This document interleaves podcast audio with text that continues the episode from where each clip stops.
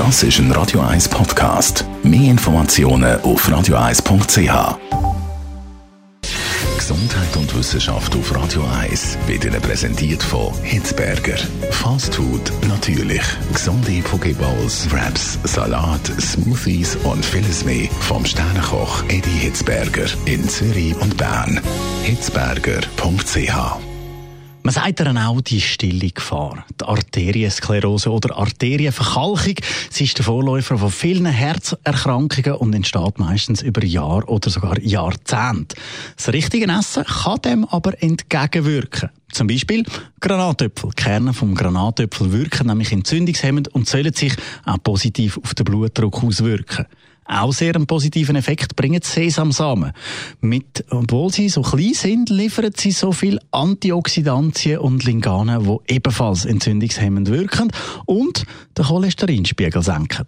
Ebenfalls hilft L-Arginin im Körper, dieser Gefäßverengung entgegenzuwirken. Die Aminosäure L-Arginin finden wir in diversen Lebensmitteln, unter anderem in Nüssen, Hülsenfrüchten, Haferflocken oder auch im Poulet.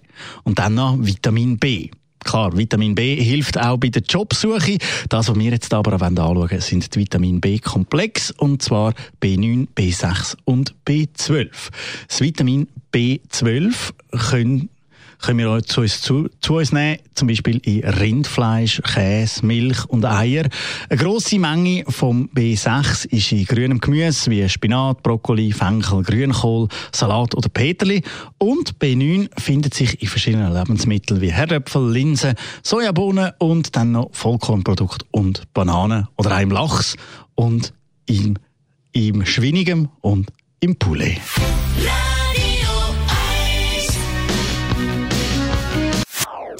Das ist ein Radio 1 Podcast. Mehr Informationen auf radio1.ch.